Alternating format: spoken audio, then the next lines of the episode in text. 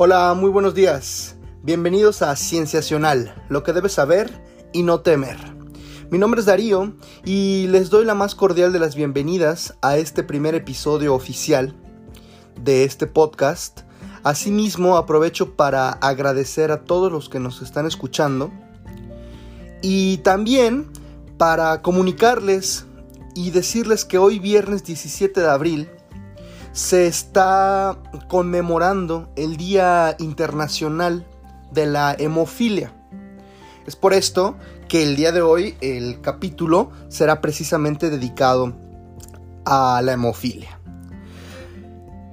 Me parece prudente eh, hacer un par de aclaraciones antes de empezar.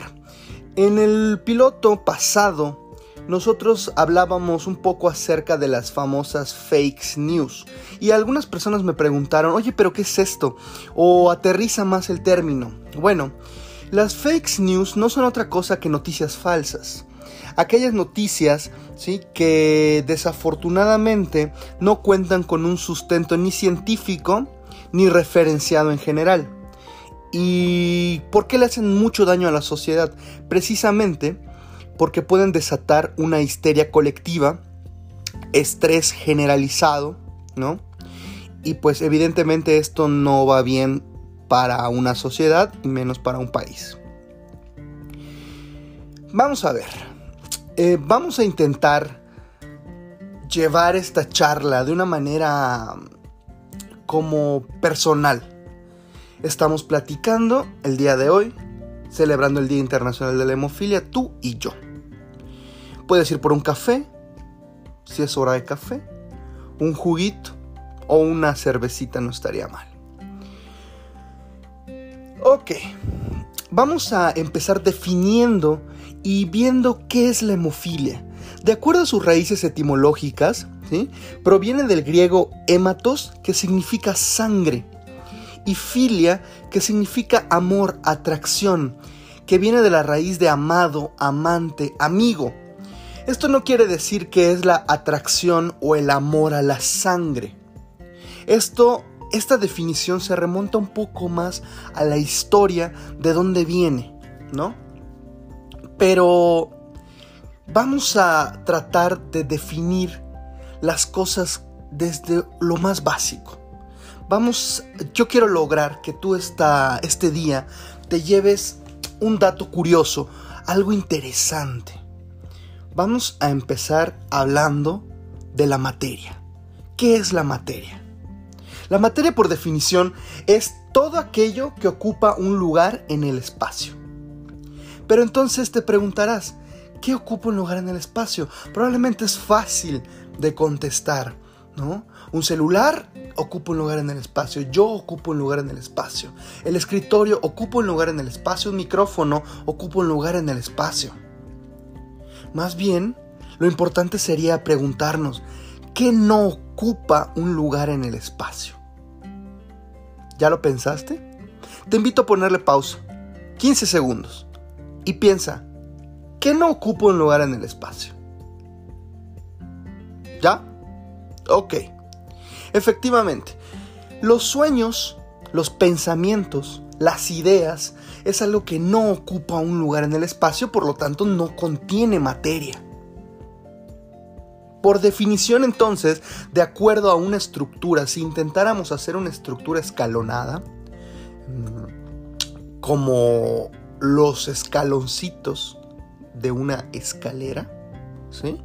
El primer escalón que tendríamos que tocar para ver la estructura de la materia sería el átomo un átomo, que por definición sería la, mm, la parte fundamental, la parte esencial de la materia.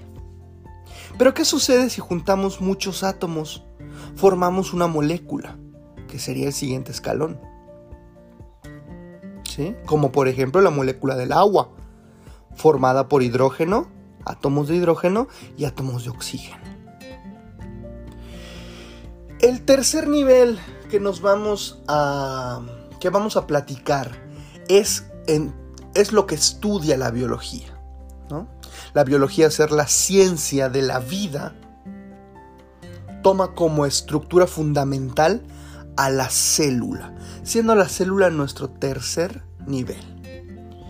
La estructura fundamental, esencial de la vida, es decir, todo aquello que está vivo tiene células. ¿Sí? Yo estoy vivo, sí. Entonces tengo células. ¿Tú estás vivo? Sí. Entonces tienes células. Pero entonces, ¿la computadora está viva? No, la computadora no está viva porque no tiene células. Entonces, ¿está muerta? Tampoco está muerta, ¿verdad? Porque si algo está muerto significa que alguna vez estuvo vivo. La palabra correcta sería inerte. ¿Y está hecho de átomos? Claro que está hecho de átomos porque ocupa un lugar en el espacio y tiene materia. Pero ¿qué sucede si regresamos a la célula y mencionamos y decimos a un conjunto de células para el siguiente escalón? Formamos un tejido, el tejido muscular, el tejido óseo. ¿Qué sucede entonces si juntamos tejidos? Formamos un órgano, el corazón, el cerebro, ¿sí? el páncreas, el hígado. Pero ¿qué sucede si juntamos órganos? Formamos un sistema. El sistema circulatorio, el sistema muscular, el sistema inmune. ¿Sí? ¿Qué sucede entonces si asociamos sistemas? Pues formamos un organismo. Formamos lo que somos nosotros, un cuerpo. Compuesto de distintos sistemas, ¿verdad? Entonces, entonces aquí vamos a retomar la célula. Y vamos a empezar con el origen de todo. A quien le debemos todo y cada una de las estructuras que hoy nos permiten estar. A la matriarca de la matriarca de la matriarca. Estamos hablando de la célula madre. Esta célula es la que origina todas las demás. ¿Sí? El proceso que lleva de maduración y de diferenciación de esta matriarca es la responsable de que, por ejemplo, se formen los eritrocitos. ¿Pero qué son los eritrocitos? ¿Por qué se llaman así? Bueno, de acuerdo a su etimología griega, eritros viene que significa rojo. Y quitos, citos, que significa célula. Efectivamente, célula roja. Y tal vez ya lo pensaste, glóbulos rojos. Estas células, como sabemos, se encuentran en la sangre. Pero entonces, ¿qué es la sangre? ¿Qué compone a la sangre? La sangre principalmente está formada por plasma y células. Pero ¿qué hay ahí? ¿Y cuál es ese porcentaje? No me has dicho qué es la sangre. Vamos a ver. La sangre es una mezcla de muchos líquidos, la mayor parte agua, y células. Nuestra sangre también al mismo tiempo es un vehículo de comunicación que nos permite estar vivos entre todos los distintos tejidos que hay en el organismo. ¿Qué funciones tiene la sangre? Muchísimas. Vamos a destacar las más importantes, como distribución de nutrientes, intercambio de gases. Es correcto, la sangre oxigena todo nuestro cuerpo. La sangre es responsable de que o más bien gracias a la sangre, es que podemos tener oxígeno en el cerebro, en el corazón, la distribución en todas nuestras extremidades. Hay transportes de productos de desecho, transporta hormonas, protege contra diferentes microorganismos invasores y por supuesto protege de las hemorragias o los sangrados. Pero ¿qué hay en el plasma? porque mencionábamos que está hecho de plasma y de células, ¿no? El plasma básicamente es la parte líquida que corresponde normalmente al 55% total del volumen de la sangre. Como ya habíamos mencionado, la mayor parte es agua y el resto son nutrientes, algunos desechos y algunas otras proteínas. Pero ¿qué más hay en ese grupo que llamamos células? Ya mencionamos a los glóbulos rojos. Ya mencionamos que una de sus principales funciones es oxigenar, transportar el oxígeno. Pero ¿qué más hay? También hay leucocitos. ¿Pero qué son los leucocitos? Bueno, de acuerdo a sus em, raíces etimológicas, leuco que viene de blanco y cito que nuevamente es célula, células blancas, glóbulos blancos, efectivamente. ¿Cuáles son sus principales funciones?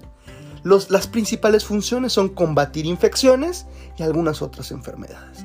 Más adelante yo creo en algún otro podcast, en algún otro, en algún otro episodio, tendremos la oportunidad de aclarar y explicar más a detalle todo lo relacionado a los leucocitos. ¿Qué más tenemos en la sangre en ese grupo? Tenemos a las plaquetas. ¿Pero qué son las plaquetas? Las plaquetas básicamente son pedacitos y es de células. Se le denominan fragmentos citoplasmáticos. Imaginemos una maquinita de churros, la masa del churro y los churros. ¿Qué son las plaquetas? Imaginemos que esa masa de churros es la célula. Y entonces esta máquina lo corta entonces es un pedacito de la masa del churro, que sería la célula. Y cada vez que sale un churro nuevo, es una plaqueta nueva. ¿Sí? Básicamente. ¿Cuál es su principal función? Tapón. Ese famoso tapón que se nos forma cuando nos cortamos, cuando nos caemos y nos accidentamos. ¿sí? Y la famosa costra ahí intervienen las plaquetas. ¿Qué más hay en la sangre? También hay unas cosas que se llaman factores de coagulación. ¿Qué es coagulación? Lo que decíamos, la formación de un coágulo, esa costra, después de un accidente. Factores que favorecen a que esto suceda. Aquí los científicos han logrado identificar 13 proteínas que acuden directamente a la herida para detener todo el sangrado, activando así algo que se le llama cascada de coagulación, que como su nombre lo indica, tal cual te lo puedes imaginar. Una cascada, ¿sí? que su origen está en algún punto y que por fuerza de gravedad ¿no? cae de arriba hasta abajo. Lo mismo. Estos factores se encuentran distribuidos a manera de cascada y una cascada no puede empezar de abajo y, e irse hasta arriba, o de medio y distribuirse hasta abajo, ¿no? Todo tiene que empezar desde arriba, en un principio.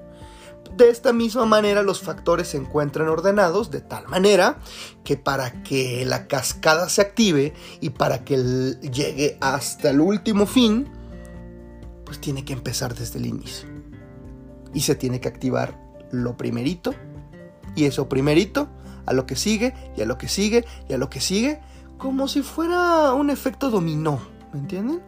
Ok, entonces, estos factores de coagulación trabajan junto con las plaquetas básicamente para ayudar a la formación del coágulo.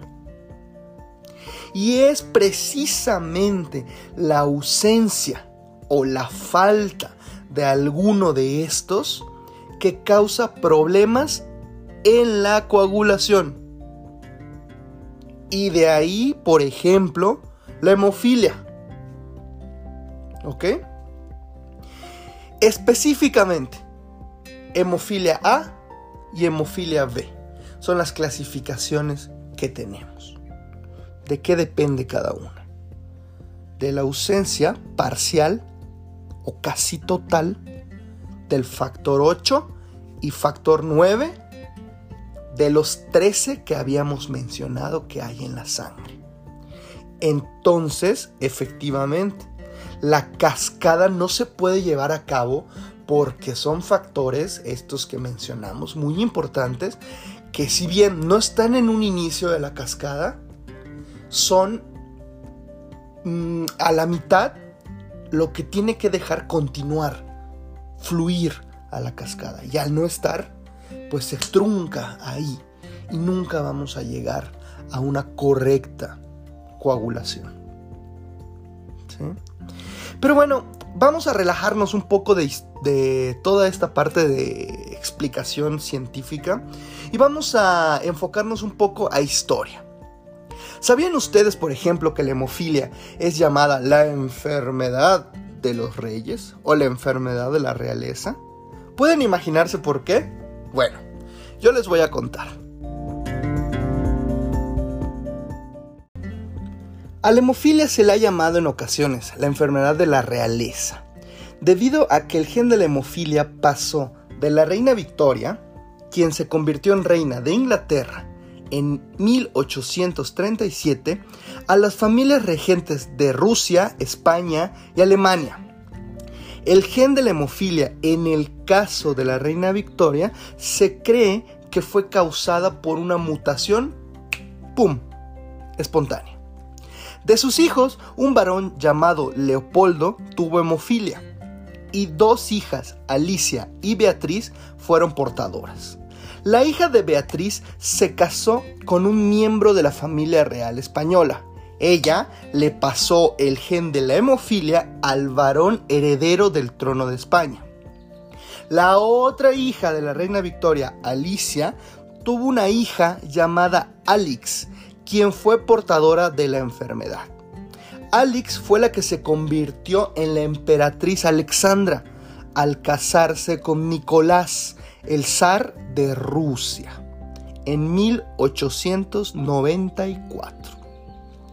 En 1904 ellos tuvieron un hijo, Alexis, quien heredó la hemofilia por parte de su madre. ¿Les suena parecido, les suena familiar esta historia?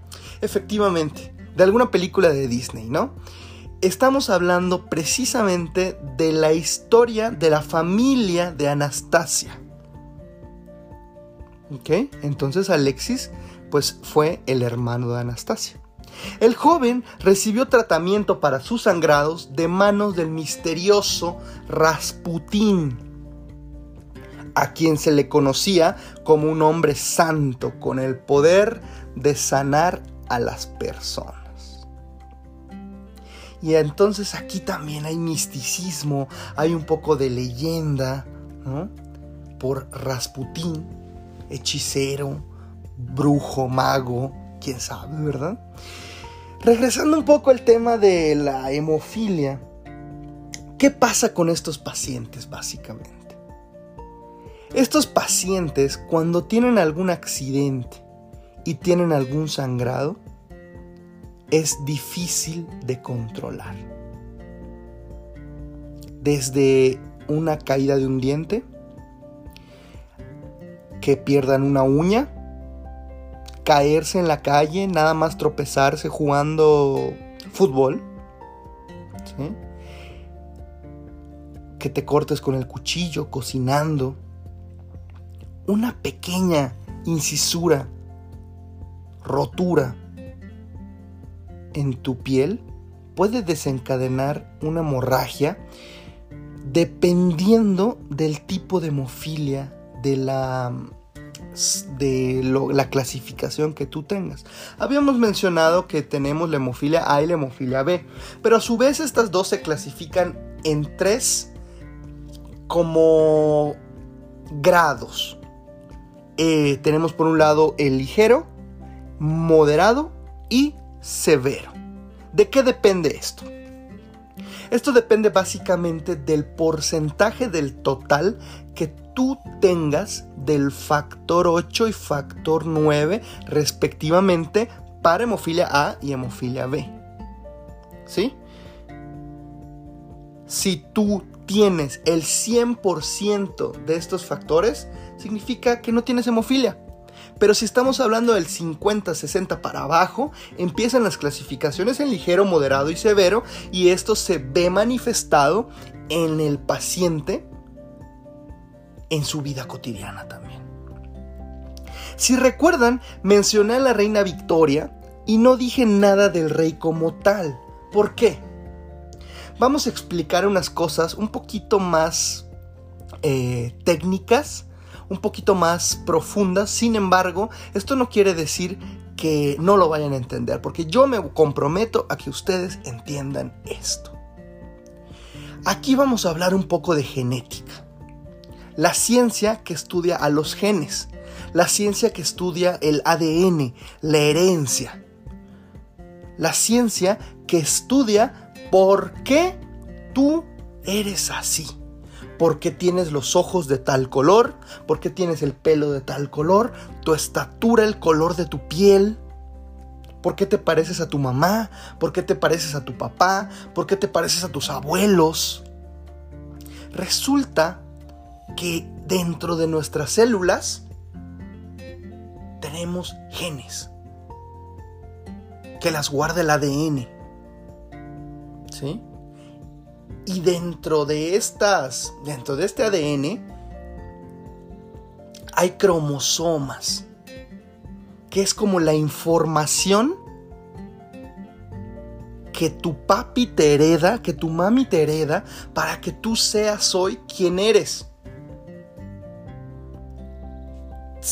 Por ahí tal vez ustedes se acuerdan de sus clases de biología, tal vez en secundaria y en bachillerato en donde les hicieron aprender hasta el cansancio y repetir como pericos probablemente que el ser humano tiene 46 cromosomas o que tiene 23 pares. Bueno, no vamos a entrar en mucho detalle. Vamos a hablar del último par o los dos últimos cromosomas, que son considerados los cromosomas sexuales los responsables del sexo. De que tú, por lo menos para la genética, de manera biológica, seas hombre o seas mujer. En este caso, vamos a clasificarlos en cromosoma X y cromosoma Y. Pero ¿por qué cromosoma X y por qué cromosoma Y? Sencillo, no nos vamos a meter en muchos problemas. Resulta que cuando tú haces una exploración y ves al microscopio estos cromosomas, asemejan en su forma a una X y a una Y. ¿No? Entonces, pues qué mejor y no complicarse que decirle, bueno, pues eh, tú, tú, te pareces una X, vas a ser el cromosoma X. Tú te falta un pedacito de la patita del X, pero si te volteo pareces una Y. Ok, cromosoma X, cromosoma Y. Entonces descubrieron que una mujer posee de esos cromosomas sexuales dos en forma de X. Dos. Y los hombres, uno en forma de X, uno en forma de Y. ¿Ok? Entonces, ¿dónde se encuentra esta enfermedad? Esta enfermedad se encuentra ligada, pegada al cromosoma X. Y si se dan cuenta, la mujer tiene dos cromosomas X. Esto quiere decir que técnicamente las mujeres transmiten esta, esta enfermedad, pero raramente la padecen. Y los hombres la padecen solamente si reciben el cromosoma X afectado de su madre. Esto quiere decir más o menos, si jugamos un poco con las matemáticas, que existe un 50 y 50% de probabilidades de que el hombre lo herede. Sería como una moneda en el aire prácticamente. Esto es básicamente jugar con las estadísticas para poder sacar probabilidades. Entonces, esto nos lleva a preguntarnos, si la mujer es la portadora, ¿cómo explicas un hombre sano? Vamos a poner una, un escenario, ¿no? En donde hay un abuelo o una persona que él tiene hemofilia, hombre. Esto quiere decir que X y Y, ¿se acuerdan? Por lo tanto, el X es el que está afectado. Se casa con una mujer que no es portadora, que es saludable, pues. Entonces, la mujer de sus dos cromosomas X va a aportar uno. Si este hombre pasa un cromosoma Y, el hijo va a ser hombre y si se dan cuenta, no tiene absolutamente nada en sus genes que indique que va a ser hemofílico. En cambio, si esta mujer sana da nuevamente un X, pero el hombre da otro X, entonces la mujer va a ser portadora. No lo va a padecer. Va a ser portadora. Esto quiere decir que esta hija, cuando tenga hijos a su vez, ella ya tiene el gen que tiene la enfermedad. Y entonces volvemos a jugar con las estadísticas y volvemos a explicar que la mujer va a brindar el 50% de sus cromosomas y el papá va a brindar el otro 50%. ¿Sí? Esta parte es probablemente la parte más liosa de todo lo que nosotros hemos estado platicando. Ahora, ¿esta enfermedad tiene cura? No hasta el momento, desafortunadamente. Tratamientos, sí, tiene muchísimos tratamientos que a lo largo de la historia han ido evolucionando. A principios más o menos de la década de los 60, la doctora Judith Graham descubrió un proceso para congelar y descongelar plasma. ¿sí? donde con este proceso obtenían una capa de plasma rica en factores. A esto les llamaban crioprecipitado. El mayor avance en el tratamiento de la hemofilia fue el desarrollo de concentrados de factor. El concentrado de estos factores coagulantes es una sustancia que se puede congelar en seco y que es fácil de almacenar, transportar y ser administrada, hasta por los propios pacientes. Esto es muy importante debido a que la calidad de vida, el estilo de vida de estas personas ha mejorado notablemente.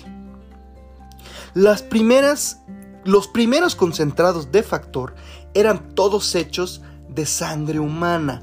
Actualmente las formas más nuevas de este factor no están hechos de sangre. Ya se utiliza otro tipo de tecnología que se le llama tecnología recombinante para fabricar estos factores. Pues como ven amigos, la hemofilia es, toda un, es todo un estuche de monerías, ¿verdad? Como conclusiones generales basta decir que es una enfermedad que es hereditaria, no es una enfermedad que se contagie, no es una enfermedad que tú puedas adquirir. Es decir, que si tú eres un paciente que tiene hemofilia, es porque directamente vino de tu mami. Y si eres mujer, probablemente si tu mamá fue portadora, también tú seas portadora. Es nuevamente una cuestión de estadísticas para sacar probabilidades. A continuación vamos a dar un espacio a unas preguntas que nos dejaron ustedes en las redes sociales de Herbory. Y quiero aprovechar nuevamente para invitarlos a que nos sigan en nuestras redes sociales de Facebook, Twitter e Instagram y buscarnos como Herbory, alivios naturales. Hay una pregunta aquí de un seguidor que dice, ¿hay mujeres que lo padecen? Efectivamente, como mencionábamos, eh, me parece al inicio del video, sí hay un porcentaje mínimo de personas que padecen, de mujeres, perdón, que padecen hemofilia. ¿Qué condiciones se tienen que presentar para que esto suceda? Son raros los casos, pero son mm, muy tristes, lamentables, pero posibles. El caso es que si una mujer lo padece es porque es hija de un hombre que es hemofílico y de una mujer que es portadora. Entonces, la mujer le da el gen infectado y el hombre le da otra X que también está infectada. ¿Sí? Entonces, sí, sí puede haber mujeres hemofílicas. Desafortunadamente, no son mujeres que en las estadísticas sobrepasen muchas veces los 18 años de vida, precisamente debido al proceso biológico de la menstruación, ¿verdad? Siguiente pregunta. Eh, Jonathan nos pregunta qué es. Espero que haya quedado claro con esta explicación qué es la hemofilia. Alan Hernández nos pregunta, ¿es real que las mujeres son las principales portadoras? ¿Los hombres no pueden padecerla? Ok, mm, espero que después de todo esta, toda esta cápsula hayas entendido eh, y te haya quedado un poco más claro, Alan. Las mujeres efectivamente son las principales portadoras, por esta explicación del X y del Y. Y los hombres son principalmente los que lo padecen. ¿sí? Padecen esta enfermedad. Ian dice, ¿cuán probable es que me enferme de ellos si mis abuelos tuvieron la enfermedad? Ok. También espero que con todo esto... Em, con toda esta información haya quedado más claro, Ian. No hay una manera en la que tú te enfermes. Es como ya lo habíamos mencionado, es algo de carácter hereditario. Esto quiere decir que ya debiste haber nacido así, ¿no? Y si tus abuelos tuvieron la enfermedad, me imagino que te estás refiriendo a un abuelo paterno. Si el abuelo paterno tuvo la enfermedad, significa que su cromosoma X está infectado, ¿ok? Si tu abuelo tuvo hijos, están saludables. Por lo tanto, sus hijos, de sus hijos, o sea, tú, están saludables. Si el abuelo tuvo hijas, hay 50% de probabilidades ¿sí? de que tú tengas hemofilia. ¿Por qué? porque tu abuelo brindó el cromosoma X infectado. Por lo tanto, la hija va a ser portadora. Y a la hora de que la hija tenga su descendencia, existe el 50% de probabilidad de que herede una de los cromosomas X infectados. Espero que te haya quedado muy claro.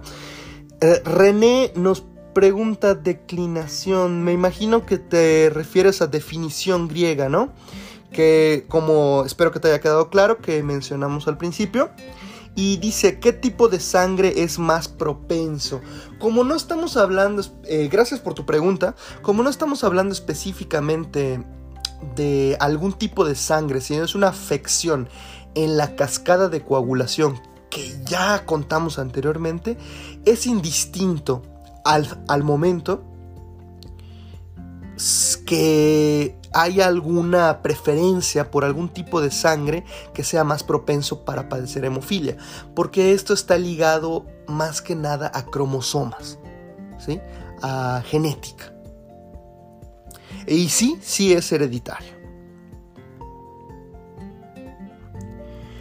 Vamos a ver, aquí dice aquí, ¿qué síntomas o características presenta? Nos pregunta Antonio.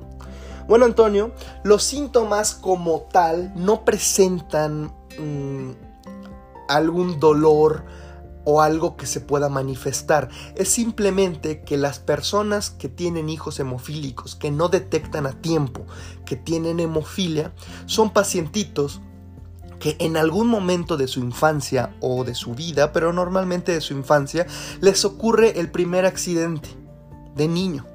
Se te cae tu primer diente, te caes jugando fútbol, se te arranca una uña.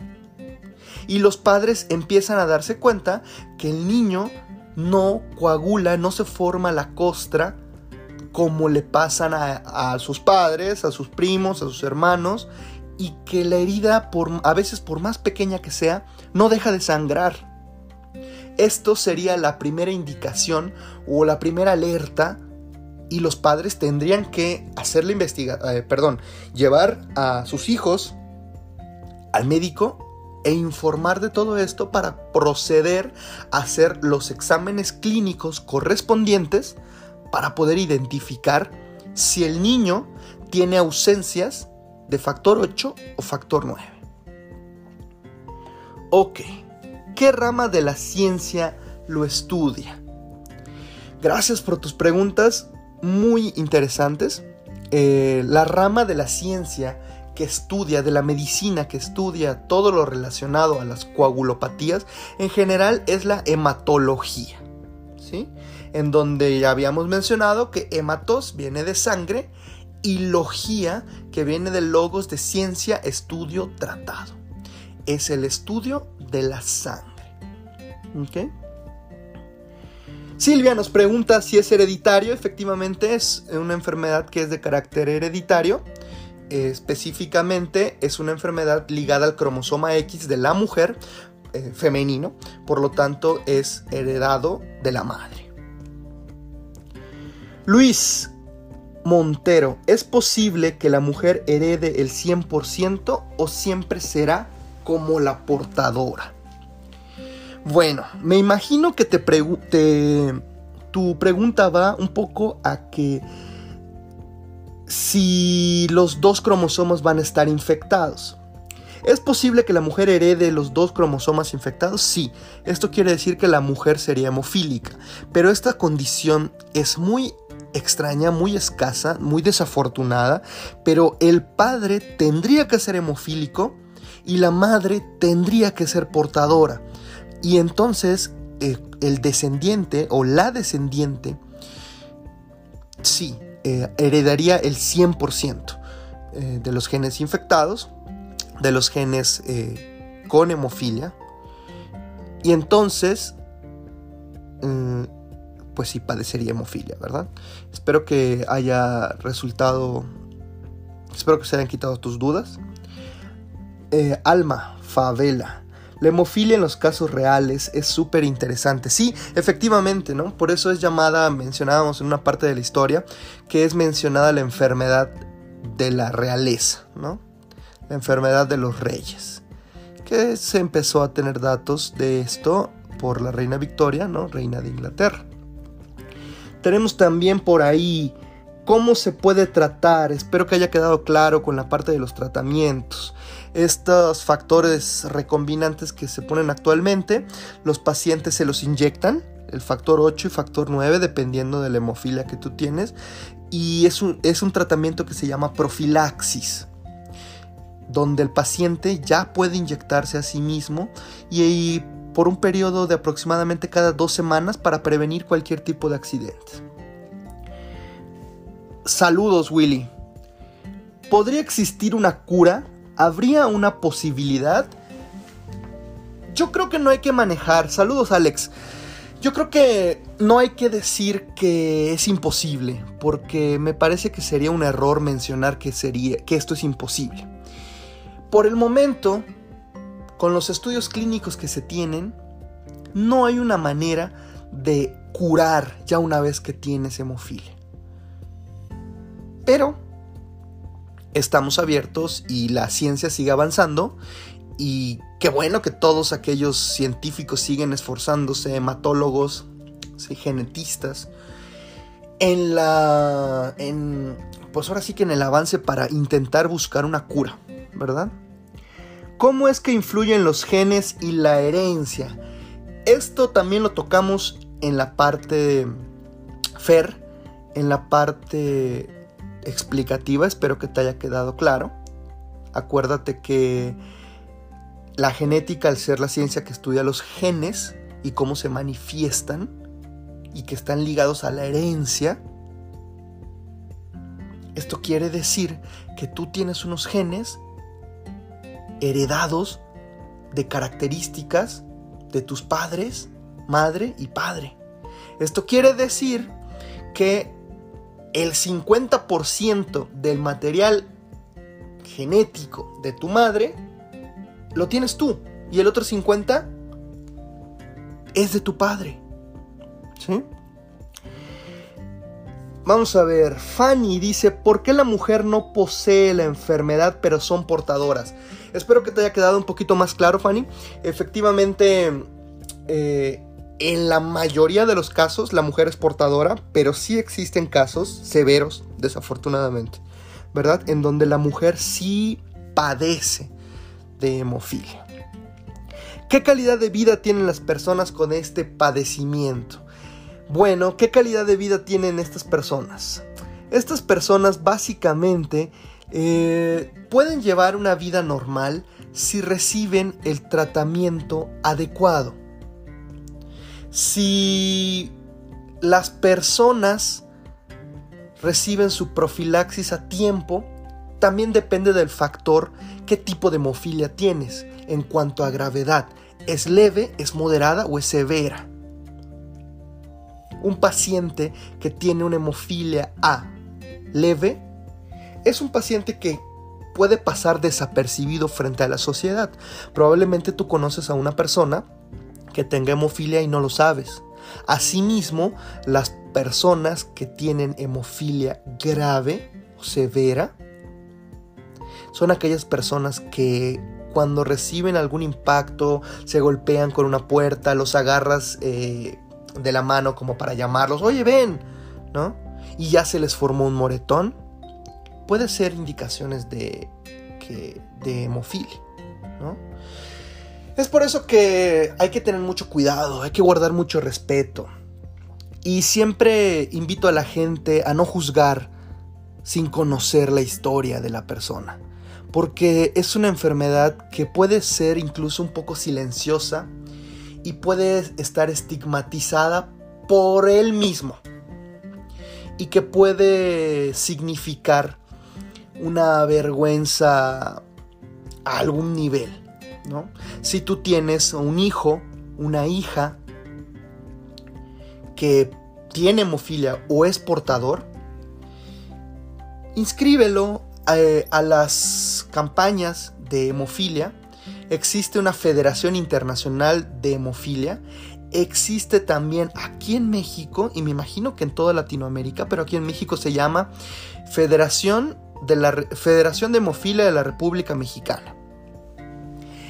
Que es una asociación sin fines de lucro que está dedicada a la promoción y al cuidado de pacientes que tienen hemofilia. Los invito a seguirlos en sus redes sociales, a escucharlos. El día de hoy empezó eh, un congreso, también me enteré, que online de hemofilia precisamente. Eh, basta, me imagino, con que en algún buscador de su preferencia busquen congreso online hemofilia y lo van a encontrar seguramente. Una disculpa a todos por, este, por habernos alargado tanto. Me parece que esto era importante para poder empezar con todo el pod, con todas las historias de los podcasts, porque lo que dimos al inicio es probablemente la base fundamental para entender todo o mucho de lo que vamos a hablar subsecuentemente. Todo lo relacionado a las células. Yo espero que haya quedado claro, espero que no haya dudas. Y si hay dudas, por favor, les invito nuevamente a que las manifiesten en, el, en las páginas perdón, de Herbory. ¿sí? Eh, los voy a invitar nuevamente a que busquen Herbor y Alivios Naturales en Facebook. Eh, les den seguir. Y pues, muchísimas gracias a todos por haber escuchado y por... Espero que les haya gustado. Espero que se les haya quedado más claro. Esta es la primera prueba. Espero no haberles aburrido tanto. Voy a intentar en la medida de las posibilidades ir mejorando, ir metiendo algunos otros datos interesantes, ir cortando algunas cosas. Gracias por su paciencia. Eh, los quiero mucho. Los quiero mucho y por favor cuídense. Sigan las recomendaciones de la Secretaría de Salud. Quédense en su casa si es posible. Y enhorabuena. Gracias por escuchar Cienciacional, lo que debes saber y no temer. Mi nombre es Darío y fue un placer estarlos acompañando este día. Hasta luego.